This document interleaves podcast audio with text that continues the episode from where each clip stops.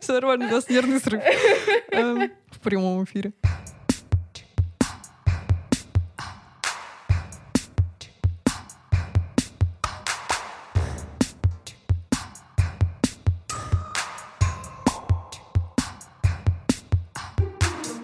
Всем привет! С вами подкаст Поп Девишник. Теперь с восклицательным знаком. И мы его ведущие. Лена. И Наташа. Здесь мы говорим о классных девчонках поп-культуре. И этот выпуск мы решили посвятить героиням испанского режиссера Педро Альмадовара. Поподробнее мы остановимся на фильмах «Кожа, в которой я живу», «Женщина на грани нервного срыва», а также обсудим параллельных матерей и «Все моей матери» которые стали культовыми в фильмографии этого режиссера, как и примерно все, что он снимал. А, нам кажется, что он достаточно часто фокусируется на женщинах в своих работах. Это правда. И поэтому классно обсудить его мужской взгляд на девчонок, О. на женщин, поговорить, как мы к ним относимся, когда мы с вами были на грани нервного срыва. Вот, и все такое. И на всякий случай напоминаем, что вы можете подписаться на нас на Бусти, чтобы получить побольше всякого разного контента. Наши мини-подкасты, например, «Своя комната», «Поп-мальчишник», «Усики Наташи Ростовой», «Записки для водоплавающих», все это есть. И все это вы можете слушать. Там уже вышло довольно много эпизодов у каждого из подкастов. Плюс у нас там есть разогрев к этому эпизоду. Да. А также мы просим вас подписываться на нас на всех платформах, где вы слушаете подкасты, ставить звездочки, желательно 5. Лайки да, на индекс музыки. Конечно. Также оставлять комментарии и писать нам в телеграм-канале и ретвитить приколы в Твиттере. Мы везде есть, ссылки есть в описании. Так, Лена, ну расскажи, с какими девчонками Альмадовара ты познакомилась впервые? Как это было? Блин, девчонки Альмадовара звучит странно. Ну, женщины. Учитывая то, что да. Как я познакомилась с Альмадоваром. Я помню, что в кинотеатре прям активно показывали параллельных матерей, но я до него не дошла. И вот, однажды я спокойно себе живу, и мне пишет Наташа со словами, что Лена, тебе нужно обязательно посмотреть «Женщин на грани нервного срыва». Я такая, окей, допустим. У меня сейчас нет времени, но я обязательно посмотрю. Потом ты выкладываешь это все в наш телеграм-канал, mm-hmm. и куча людей отвечают, что типа, о, да, это мой любимый фильм. Mm-hmm. Моя подруга Алла пишет мне, что да, пожалуйста, сделайте эпизод про Альмадовара, про женщину mm-hmm. Альмадовара. Я такая, что? Кто это? Кто это вообще? Вы чего? И в итоге, да, мы с тобой решили, что вот пишем этот эпизод, и я такая, окей, я буду медленно, заранее пробовать смотреть разные фильмы. И я решила пойти простым путем mm-hmm. э, и посмотреть, какие фильмы Альмадовара есть на кинопоиске. Так. И там не было тех фильмов, которые ты мне посоветовала, mm-hmm. которые ты мне сказала, что мы будем обсуждать. Я mm-hmm. такая, окей, ладно. Посмотрю что-то другое. Посмотрю что-то другое, да. И я включила разомкнутое объятие, и честно, я не уверена, насколько он мне зашел. Я очень-очень люблю Пенелопу Круз. Mm-hmm. Она мне невероятно нравится. И она тут очень харизматичная. Если вы вдруг не смотрели «Разомкнутое объятие», это, по сути, история сложных, странных отношений режиссера и актрисы, которые пытаются быть вместе, но у них не особо получается. И все mm-hmm. это сделано с довольно интересной структурой фильма, потому что сюжет не то чтобы очень линейный. Mm-hmm. Нас постоянно бросает э, в разные таймлайны, и не сразу ты можешь как-то соединить все, что mm-hmm перед тобой лежит. И... Разомкнутый. Разомкнутый. Разомкнутый сюжет. Не знаю, наверное, наверное, угу. Я сейчас признаюсь, так. что вот я посмотрела три фильма Альмадовара, угу. практически ни один из них мне не понравился. Почему? Я просто сразу скажу, почему. Его нельзя смотреть вот в текущем моем состоянии. Я сейчас невротичная, я сейчас переживающая, я сейчас довольно-таки могу быстро, ну не знаю, стать вспыльчивой. Вот это вот кэмповость фильмов, особенно ранних фильмов Альмадовара, угу. те же самые, не знаю, «Разомкнутое объятие» и «Кожа, в которой я живу», угу. они более такие intellectual, угу, ну, да, с, да. с, с каким-то заходом на интеллектуальность и такую сложность сюжета, хотя «Разомкнутое объятие», наверное, чуть меньше.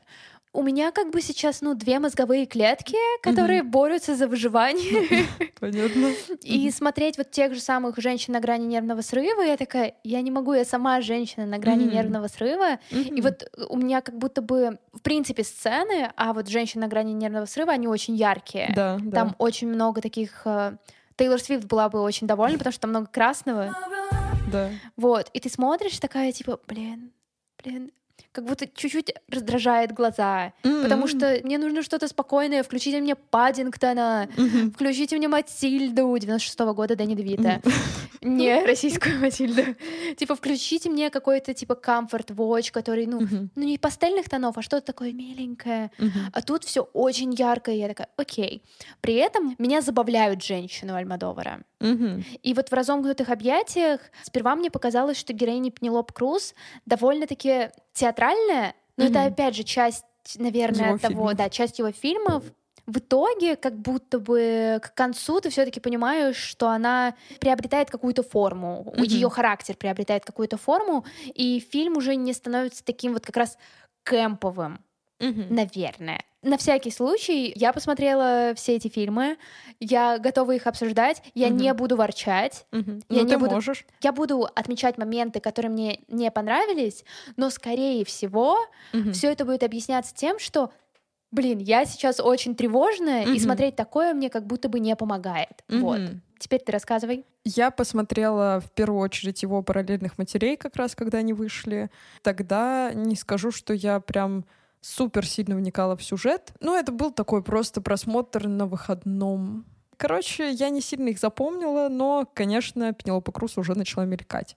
Наверное, такое более яркое знакомство и с таким, мне кажется, более типичным Альмадовром, хотя вот э, я читала у него в интервьюшке, что он говорил, что «Параллельной матери» — это фильм, которому он шел через все остальные свои фильмы. Там mm-hmm. есть как раз сложные истории женщин, там есть матери-одиночки, там есть то, как они справляются с трудностями. Это все то, что он в целом, мне кажется, часто проецирует в своем кино. Mm-hmm. Вот. Но, короче, я не считаю, что это его лучший фильм. Наверное, более яркое такое, связанное с какой-то историей, мое знакомство произошло с ним попозже, этой осенью. Я приехала к своему молодому человеку и начала ворчать на кухне о том, что меня все бесит. Э, я понимаю, что у меня есть пробелы в классике кинематографа, и классно было бы их как раз почищать. Я рада, что частично из-за этого мы еще обсуждаем Альмадовра, потому что, mm-hmm. ну, это что-то тоже такое культовое, но просто старенькое. вот. И я что-то ему ворчу-ворчу, а мы что-то уже выбрали какого-то другого режиссера, которого будем смотреть в ближайшее время. Ну, что-то я вот доворчала, такая сижу вспыленная, уже остуженная, mm-hmm. и говорю, ну что, что мы будем смотреть? Он говорит, я тебе предлагаю посмотреть Альмадовра. Я так. такая, что за фильм? Он такой, увидишь. И он включает женщин на грани нервного срыва, и я понимаю, что это, наоборот, для меня в тот момент. Конечно, у меня в тот вечер был стресс, и я была, правда, на грани, мне кажется... Ну, тогда это было не грань нервного срыва по сравнению с осенью. Но было тогда как будто бы очень сложно, но на самом деле это было просто такая, знаешь, неприятная рутина. И поэтому, мне кажется, из-за того, что мы смотрели вместе, рядом близкий, безопасный человек, с которым я себя хорошо ощущаю, и вот эти красные цвета я, наоборот, играла сама с собой в игру найти кадр у Альмадовра, где нет красных тонов. Mm-hmm. В «Женщине на грани нервного срыва» я нашла один, так. Не буду рассказывать, какой. Возможно, вы, наши слушатели, сможете найти больше. Ого. Пишите. Вот. Но это как будто была игра, и в целом мне очень понравилось то, что вот как раз выплеск эмоций, которого мне так не хватало, какого-то... Ну, как будто вот я поворчала, мне хотелось еще что-то сделать, кровать подпалить, условно.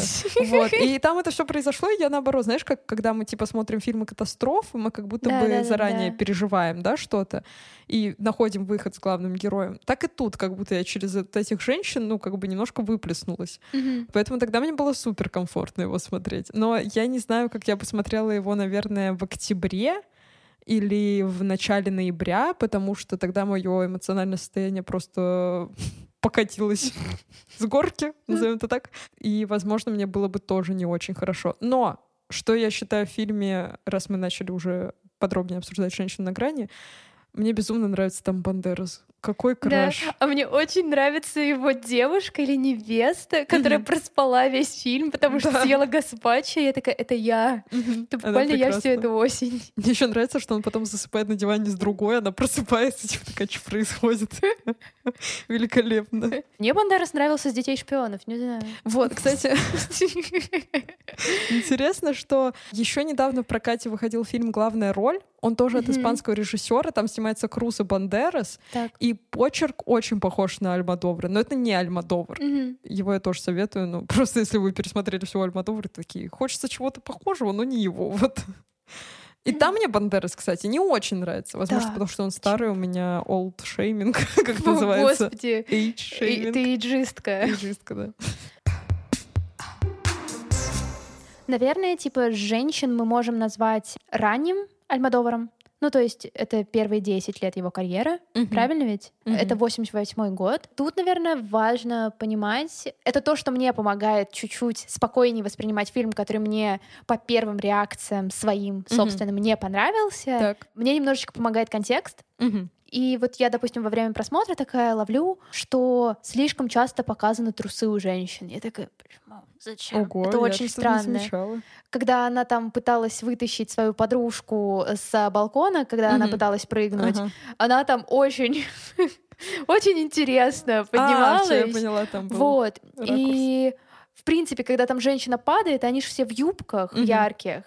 Э, Они падают, и там флешатся трусы. Я такая, это Лена, странно мы довольно. Обсуждали эволюцию трусов Бриджит, Бриджит Джонс. Джонс, да, я понимаю. Но, наверное, если принимать какой-то исторический контекст, то важно понимать, что к 1988 году, по сути, Испания пробыла только 10 лет в таком демократическом государстве. Мгм. До этого был Франко. Это До этого много. 10 лет этого много. э, для государства, которое жило при диктатуре, не очень много. Поэтому раннее творчество Альмадовара, оно такое броское, оно Мгм. такое свободолюбивое. И Как красная тряпка для быка. немного, да, Поэтому там реально, много красного. это хорошее сравнение на самом деле, потому что и для меня это тоже было красной тряпкой, для, как для невротичной женщины в тяжелом сейчас состоянии. Поэтому там частенько можно встретить какую-то откровенность, Мгм. какие-то немножечко пошловатые разговоры Мгм. или, опять же, трусы, Мгм. прости господи. О, боже мой, я сейчас вспомнила, у нас был выпуск про Максим когда-то в прошлом. И ты говорила, что твоя мама ругалась на трусы. На батарее. Да, Ты такая, это «Да всё- come on, это нормально. Лена сейчас, они показывают трусы. Ну, они показывают трусы именно типа в формате, что женщина падает, нужно обязательно показать трусы. Вот ты уверена, что у Альмадовра на этом фокус? Просто мне кажется, учитывая его биографию, учитывая его интересы, из-за его личной жизни, он был увлечен женщинами только как музами, ну то есть без Мгм. сексуального подтекста. Вот единственное, он там рассказывал, что только от Пенелопы Круз он бы хотел детей, но у них никогда не было никакого контакта Только романтического. платоническое, Конечно. конечно. И типа мне кажется, исходя из вот этой информации, Мгм. как будто бы э, у него не было цели сексуализировать Мгм. или там, ну как-то вот смотри трусы, Мгм. я не знаю, они тебя сейчас возбудят. Господи, я не думала, что на этом эпизоде мы будем так много обсуждать трусы. Ну, ладно, я Ну, в этом не виновата. Это правда. Кто-то, Некоторые не наверное, и носят. носит. Я в трусах сейчас, да? Да. А Я не скажу. Наверное, да. Возможно, это какой-то мой дискомфорт про то, Мгм. что, скорее всего, он не хотел на это как-то сильно обращать внимание, а я обращаю А внимание, обратил. потому что, ну, как бы, это я. Мгм. Вот. Я хочу писать такие рецензии. Слушай, я мечтаю писать рецензии Все говно, я так считаю. Ну вот, я включила фильм, и что-то мне захотелось поесть, я пошла приготовила, чтобы описывать, что 20 происходило. да? пропустила 20 минут, я вернулась, но в принципе ничего не потеряла. Задумайтесь, хотите ли вы смотреть. Короче, если оценивать Альмадовара и женщина Альмадовара только по этому фильму, я не знаю, что даже сказать, потому что, вот как я уже называла, в принципе, раннее творчество Альмадовара очень кемповым. Так у меня и, наверное, отношение к его героиням, они как будто бы возведенные до предела, что если Мгм. они на грани нервного срыва, то огромного нервного срыва. То есть одна хочет убить мужа, другая хочет просто найти его, другая Любовника. спит, другая связалась с террористом. Что? Блин, вообще лучшая линия, мне кажется, это... Да, я согласна... абсурдная. Я согласна с тем, что они возведены в абсолют, но там в целом динамика развития событий, то, какие действия они предпринимают. Там, мне кажется, каждая секунда фильма, она немножко на грани. Типа, как она подпалила кровать. Про террористов я считаю, что это лучшая метафора того, как девочки любят плохих мальчиков в какой-то Ну, момент. Он зато такой вот, а потом ты такая 10 лет пытаешься справиться с флешбэками из ваших отношений, потому что он был на самом деле не вот такой, а дурак полный, мягко сказано. Вот. Но при этом, наверное, важно, что я не заметила, что он над этим смеется. Я не Вот. заметила, что он смеется над героинями, потому что он как будто бы их скорее хочет сделать чуть ли не театральными персонажками. Ну, э, вот таких героинь я видела в спектаклях. Вот я недавно смотрела и в британской версии «Трамвая желания» сыграла Джиллиан Андерсон. Мгм. У меня есть взгляд на то, какая Джиллиан Андерсон в, в кино, в сериалах моих Мгм. любимых. И есть она на сцене. «Трамвай желания» для меня это тоже очень сложное произведение. Мы читали его на своем пандемийном книжном клубе с девчонками. Мгм. Он для меня тоже был вот с этим вот надрывом. Я теперь, наверное, поняла, почему в все моей матери э, вспоминается трамвай желаний и играет довольно важную роль, потому что это похоже на то, какими делает Альмадовар своих героинь и героев на самом деле. Мгм. Хотя мужчины у него более нейтральные иногда Кстати, да. бывают. Я понимаю, что это разная игра, но вот в спектакле мне как будто бы сложнее наблюдать за всем. Но интересно то, что вот как раз когда я читала именно на тексте «Трамвай желания», у меня тоже были ощущения, что типа вы переигрываете, дорогой. Господи, это очень-очень пафосно и драматично. Но так же не бывает. Мгм. Вот. И как будто бы даже когда ты смотришь спектакль, чуть-чуть лучше это все воспринимается. И вот с Альмадоваром то же самое. Я как будто бы сижу и смотрю спектакль, Мгм. а не фильм. Мне кажется, частично, возможно, это ложное представление, но у меня ощущение, что вообще кино прошлого века, особенно которое там не 98-й какой-нибудь год, а вот подальше, оно как будто бы все немножко про переигрывание. Ну, то есть сначала была вот эта эра немого кино, где вообще надо было Мгм. очень сильно, и постепенно там с приходом фильмы звука, цвета, как будто бы оно все начало рассасываться ближе уже к нашему веку. А Мгм. там вот как будто вот все равно часто я наблюдаю, что, ну, как, например, если посмотреть на ужастики, ну, типа, Да, да, там да, очень да. видны эффекты, вот это вот все. Плюс у меня возникло ощущение, что Альмадор очень хорошо понимает женщин. То есть он это возводит в какой-то абсурд, и это частично выглядит смешно, но он шутит не над женщинами, а как будто бы такой, я понимаю, что тебе сейчас очень плохо, Мгм. давай это все ним. У меня такое же было ощущение, когда я читала Славу Се, Мгм. который умер пару лет назад. Я до сих пор не смирилась с утратой, поэтому не прочитала последнюю его книгу. А. Но вот он тоже мог пошутить над женщинами, но при этом он это делал не так, как вот э, там мы обсуждали с тобой выпуски про менструацию, что типа ха-ха, ты... Как Джада Паттоу. Да, да, то есть, ну, без вот этого. А такой, типа, ты мне очень нравишься, я понимаю, что в твоей жизни бывают сложности. Давай Мгм. попробуем это обшутить в плане того, что юмор иногда помогает пережить что-то. Вот. И вот мне кажется, в таком же контексте, как будто бы Альмадовар, вот он дает ему выплеснуться этим эмоциям. Поэтому там все такое под накалом, и при этом, мне кажется, там мужчины, вот как ты говоришь, что они не такие яркие. Ну, то есть эта история не про них, хотя Мгм. они там часто бывают э, центрами внимания женщин, но женщины как будто бы сначала такие, типа, вот как главная героиня Пеппа, напоминаю, великолепное имя, свинка Пеппа, лягушка Пеппа, ну, типа, очень много пеп, поэтому она прекрасна. Она сначала очень заворожена вот этой идеей найти этого Ивана, как Да. и в самом конце, но при этом она сначала очень одна, а потом вот меня восхищают вот эти диалоги по телефону, как приходит Да. подружка, она такая, уходи. Ну, И потом они как-то все вместе объединяются, особенно вот когда они напоили копов, э, и они уснули. Это просто, я не знаю, это какое-то... Я чувствую сестринство в его фильмах. То, что женщины друг друга поддерживают, что они а, пытаются как-то стыкануться, даже когда у них у всех сложный период жизни. Ну вот тоже, хотя оно называется «Женщина на грани нервного срыва», но по сути Мгм. там главная героиня на грани. История с террористами. Ну всем нелегко, и они такие, так, давайте как-то друг друга поддерживать. Но при этом уже сначала Пепа такая, так, нет, я тебя не слушаю, только когда ее подруга решила прыгнуть с балкона. Она такая, ну ладно, давай рассказывай, что случилось.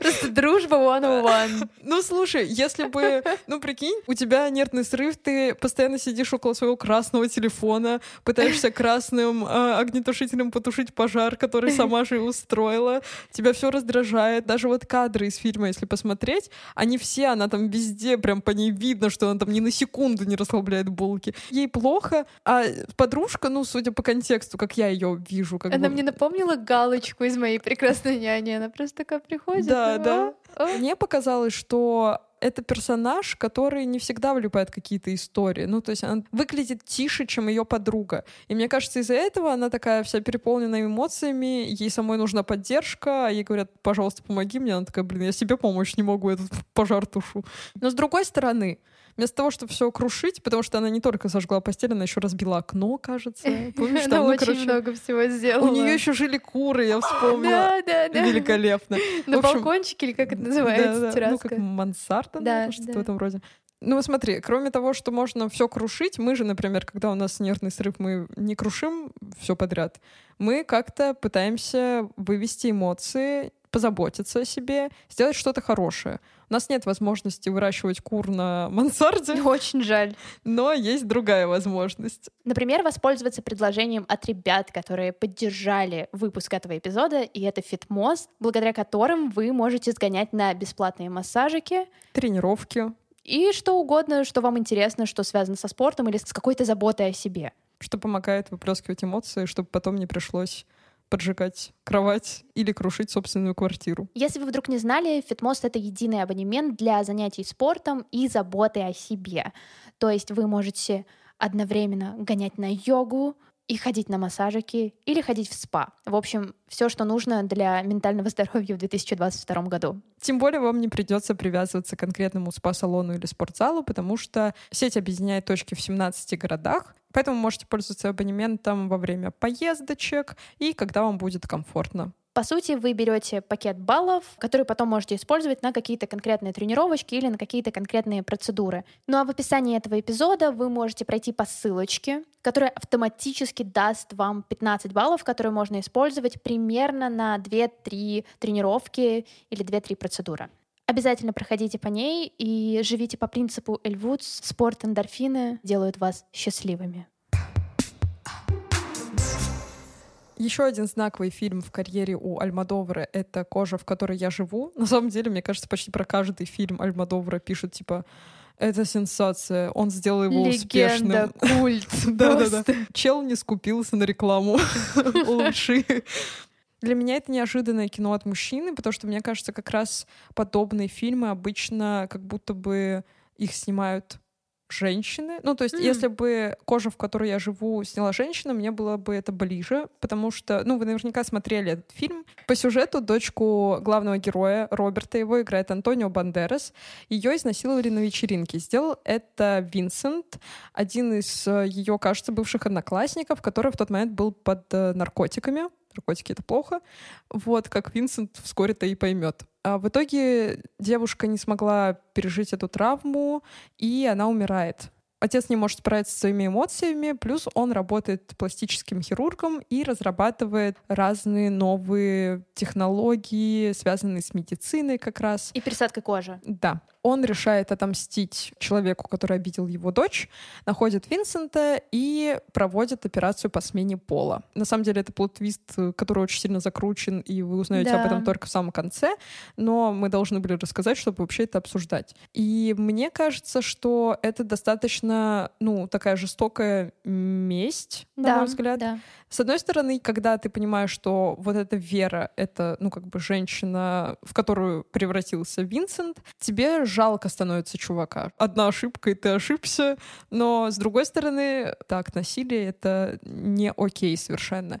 И поэтому на мой взгляд, фильм очень считывается как такой женский про то, что нельзя женщин трогать, обижать, в нездоровом каком-то состоянии к ним приближаться. На мой взгляд, это вот как раз ну, очень напоминает, как будто бы девчонка решила отомстить своим громким киновысказыванием. Мгм. А когда, ну, как бы ты понимаешь, что это мужчина снял, Мгм. то это мне кажется, очень доказывает его трепетность э, к женщинам в целом. Ну, в итоге, когда ты в конце все-все понимаешь, mm-hmm. все плод-твисты, которые уже произошли, начинают иметь какой-то смысл, ты, наверное, на несколько секунд осознаешь, что это какой-то новый заход на Rape Revenge Story. Mm-hmm, да. Ну, хотя нет, ладно, Rape Revenge обычно рассматривается, не знаю, в хоррорах mm-hmm. и... В боевиках? В боевиках, возможно, иногда, да.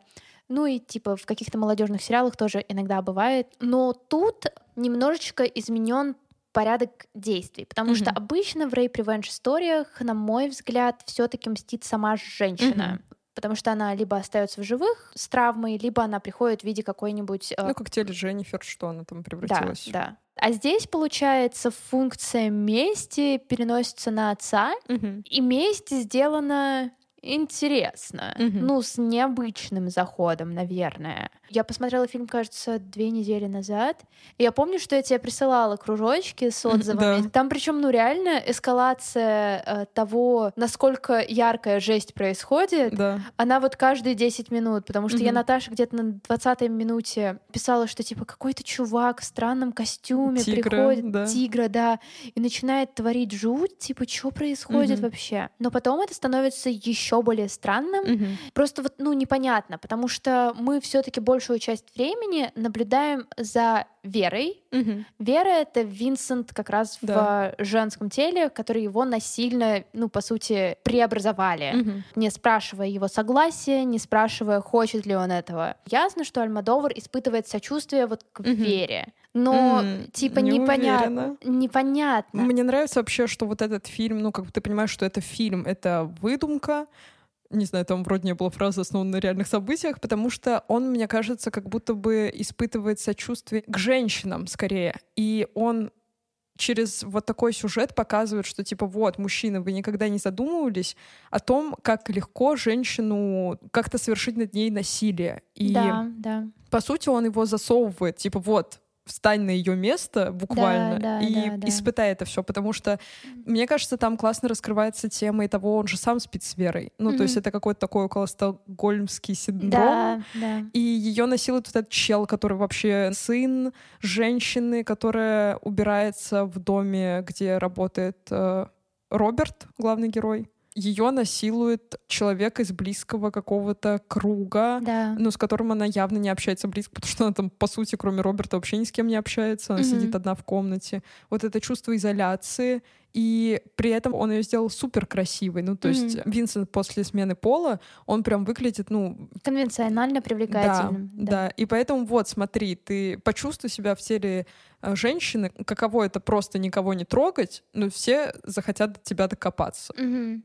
Я не очень чувствую сочувствие именно к Вере от Альмадовара самого. Мгм. Он скорее, мне кажется, сочувствует всем женщинам, которые Женщинам? когда-либо пережили какое-либо насилие и пытается своим фильмом показать мужчинам, что, конечно, условно, если кто-то переживает насилие, этого человека не, ну, ему не сделают смену пола. Мгм. Но они могут показать, что вот, смотри, вот он ни о чем не задумывался, и вот смотри, как себя чувствует человек, когда к нему кто-то относится, не задумываясь об этом. Мгм.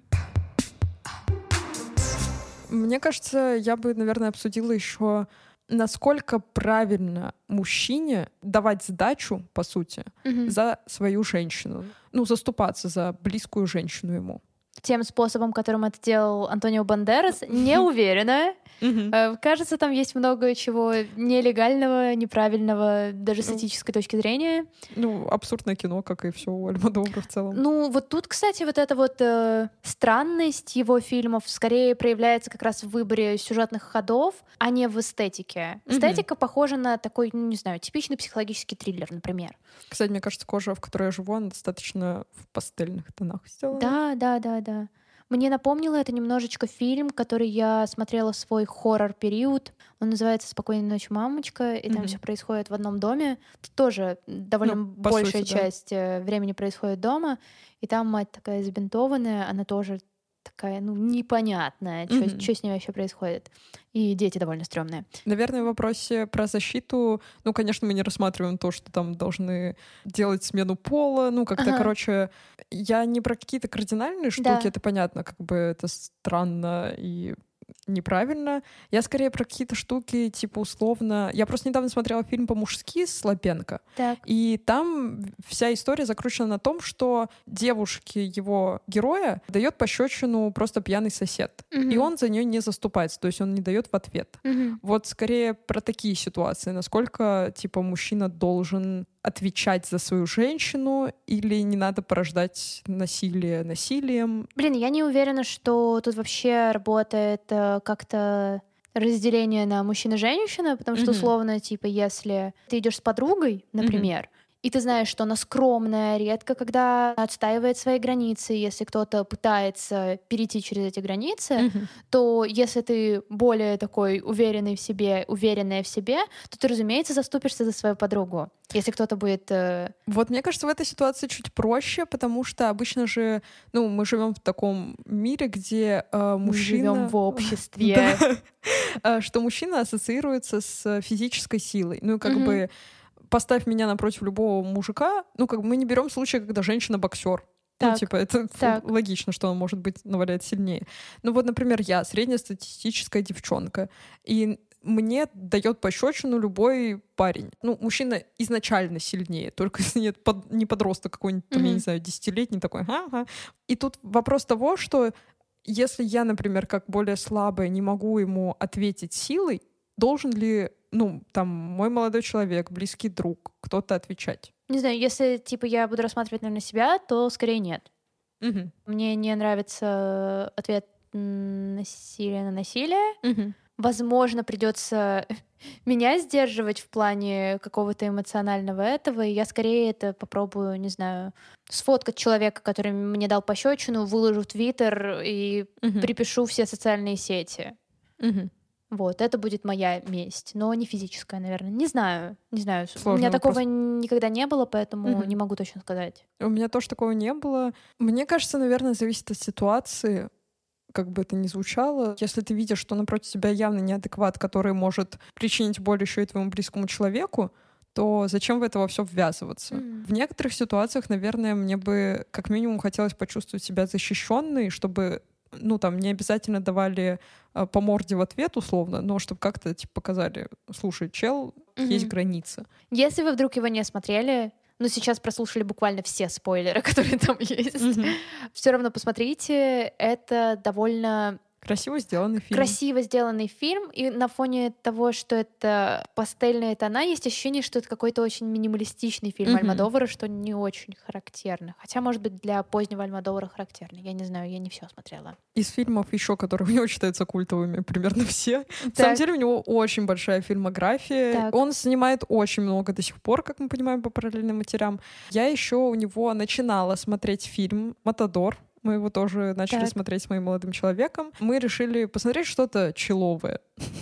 Э, Кажется, не стоило идти за этим к Альмадовару. И, в общем, мы посмотрели 15 минут. За эти 15 минут произошла сцена секса, где женщина в процессе убила мужика. И потом сцена, как э, герой Бандераса изнасиловал девчонку.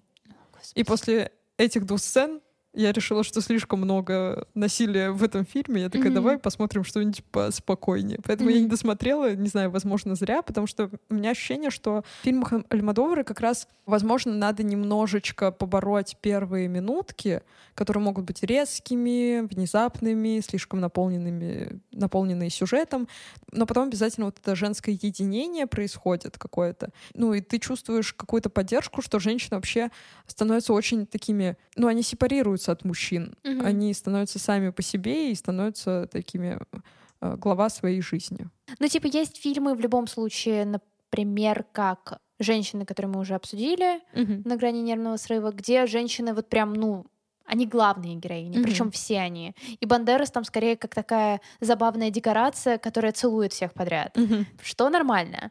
А вот в разомкнутых объятиях, если честно, мне показалось, что там героиня довольно-таки слабо Мгм. чувствуется на фоне главного героя. Мгм.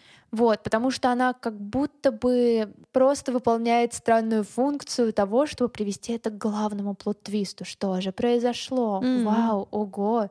И мне это не очень понравилось, плюс это был первый фильм э, Альмадовара, который я посмотрела, и я такая, типа, что-то меня обманули, что-то какая-то странность. Мгм. При том, что по вайбу, по всему фильм мне вполне зашел. Вечерком под пиво нормально. Слишком блеклая героиня, учитывая то, насколько ярко ее актриса играет. Мгм. Ну да, возможно, это какое-то пятно. Не знаю, не слышала, чтобы «Разомкнутые объятия» называли его главным хитом. В отличие от, кстати, «Все моей матери», это тоже культовый фильм Альмадовара. я его уже сегодня вспоминала касательно «Трамвая желания», Да, потому что там в самом начале они идут вместе с сыном на спектакль. Да, и потом сын погибает, Да. его мать э, отправляется на поиски его отца. Я очень боялась в самом начале, что с сыном что-то произойдет. Мгм. Потому что, мне кажется, Альмадовар очень классно показал отношения Мгм. сына и матери, потому что они очень теплые, сын ей доверяет, сын хочет про нее написать рассказ, и то есть он такой еще прекрасный, ну то есть по нему видно, что он не связался с плохой компанией, вот это вот все. И как будто бы ты видишь, и не хочется сглазить, а так получается. Мгм. И мне, наверное, нравится, что в целом Альмадовар как раз как будто бы он идет через свои фильмы по каким-то очень больным точкам женщин, Мгм. потому что материнство это в целом непросто, а потеря ребенка, ну, мне кажется, это вообще достаточно тяжелая история. Я не представляю, как я бы ее, например, переживала. И он вот в этом случае, в случае с э, кожей, где он идет через э, насилие, в, в случае с женщиной на грани нервного срыва, он как будто вот трогает вот эти больные штуки и показывает, что вот есть на этом свете мужчина, который принимает вашу боль, не умаляет ее и готов о ней рассказывать, и другим как будто типа, чуваки, очнитесь, у женщин есть проблемы, и их не надо игнорировать. Надо знаю, у него наверняка это есть- Джаду. И у него наверняка есть фильм про месячные. Возможно, возможно. Я поищу тебе. Или подписчики, пожалуйста, в телеграм-канале рассказывайте, есть ли у Альмадовара фильм про месячные. Ну а с вами был подкаст Боб Девишник. Мы его ведущие Лена, и Наташа. Здесь мы говорим о классных героинях поп-культуре. В этот раз поговорили вот про женщин Альмадовара, про его героинь, про то, как он их видит. А, Рассказывайте в комментариях, какие фильмы Альмадовара нравятся вам. Знакомы ли вы вообще с этим режиссером? Может быть, мы вам открыли новую вселенную. Простите за спойлеры в таком случае. Напоминаем, что на нас можно подписаться на Бусти, в Твиттере, в Телеграме и также залететь на все подкаст-платформы вроде Apple подкастов или Яндекс Музыки и поставить там звездочки или сердечки и оставить отзывы. Нам будет очень и очень приятно. Пока-пока. Пока!